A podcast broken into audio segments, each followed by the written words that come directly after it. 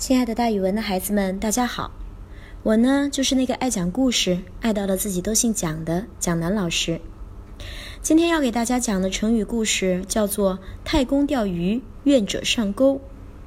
太公指周初的吕尚，也就是姜子牙。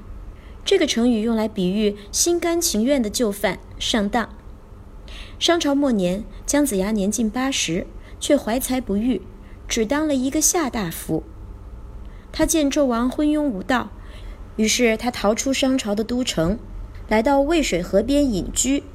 他天天钓鱼，钓鱼的时候与众不同，竿短线长，钩直无耳，也就是他的鱼钩是一根直直的针。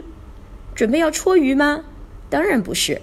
他一边钓鱼，一边自言自语地说：“姜太公钓鱼，愿者上钩。”有一天，西伯侯姬昌经过渭水，要回西岐去。他听说姜子牙是位贤才，就来请他一起去西岐。姜子牙故意躲着不见，在芦苇丛里边不出来。姬昌斋食三天，也就是吃了三天的素，沐浴更衣，把自己洗得干干净净的，又命人抬着礼品来请姜子牙。姜子牙这才出来相迎。他被姬昌的诚心所感动了，后人称这件事儿为姜太公八十遇文王。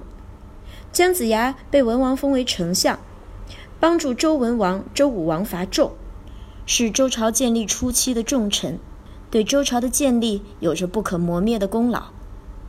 所以后来姜太公用直钩钓鱼的故事就流传了下来。同时流传下来的还有这个成语，叫“太公钓鱼，愿者上钩”。这个成语用来比喻为了求贤，心甘情愿地上圈套。你看，季发不就是上了姜太公的直钩吗？像一条被他钓起来的鱼一样，对他委以了重任。好了，孩子们，今天的成语故事就给大家讲到这儿，咱们明天见哦。